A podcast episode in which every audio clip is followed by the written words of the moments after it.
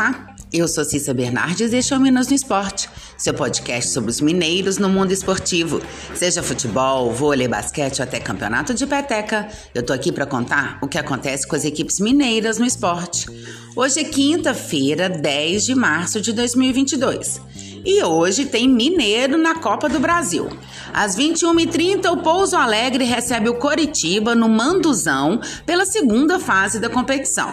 Embalado pelas duas vitórias seguidas, uma pela Copa do Brasil e outra no Mineiro, o Pouso Alegre busca agora chegar à terceira fase do torneio. Essa é a primeira vez que o Dragão disputa um campeonato nacional e ele tenta continuar fazendo história. O técnico Francisco Diá não tem problemas para escalar o Pousal.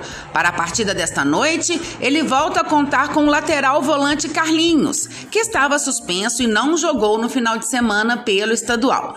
Com isso, Diá deve mandar a campo a mesma equipe que venceu o Paraná na semana passada.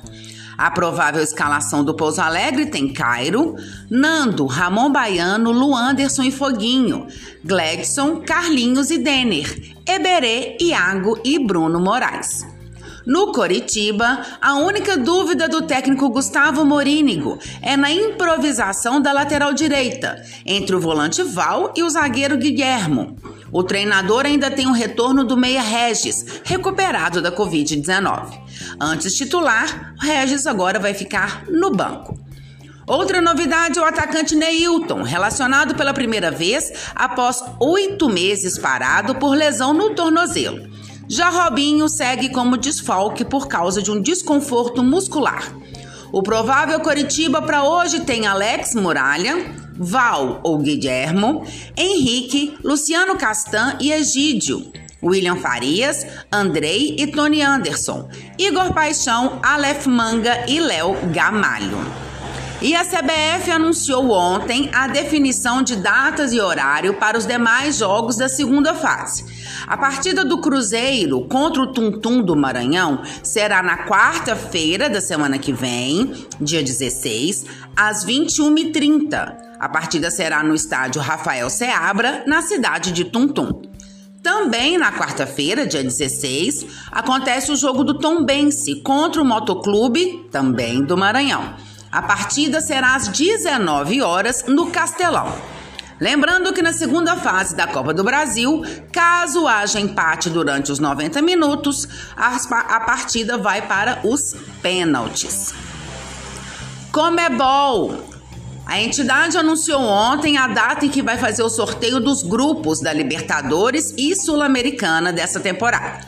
O evento será realizado no dia 25 de março, ao meio-dia, e tem a transmissão virtual no canal do YouTube e no Facebook da Confederação. Ainda não foram definidos todos os clubes que vão disputar as competições. Isso porque a terceira fase da Libertadores ainda está em andamento. Das oito equipes que estão ainda no torneio disputando essa segunda fase, quatro se classificam para a fase de grupos e as outras quatro eliminadas vão para a Sul-Americana. Vôlei. Pela Superliga Masculina, ontem à noite, o Azulim Gabarito Berlândia perdeu em casa para o Farmaconde Vôlei São José por 3 sets a 1 parciais de 17-25, 25-23, 22-25 e 17-25. A equipe mineira segue sem vencer na competição. Basquete. 1, 2, 3 Minas venceu mais uma pelo Novo Basquete Brasil. Ontem à noite, jogando em casa, na Arena Minas, os Minas tenistas derrotaram o Cerrado Basquete por 74 a 66.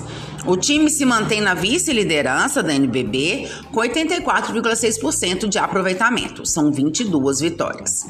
Amanhã, a equipe entra em quadra novamente e recebe o BRB Brasília às 19 horas, também na Arena Minas, em BH. O confronto será o último antes da pausa para a disputa do Basketball Champions League Américas. Eu volto então amanhã para a gente falar do resultado do Pousão na Copa do Brasil e para falar também de todos os jogos do final de semana. Até lá! E se você quer saber sobre o seu time ou qualquer informação esportiva de Minas, manda mensagens, perguntas, dá um oi. Meu Twitter é arroba Bernardes e meu e-mail é cissabernardes.gmail.com. Até mais, boas competições para todos!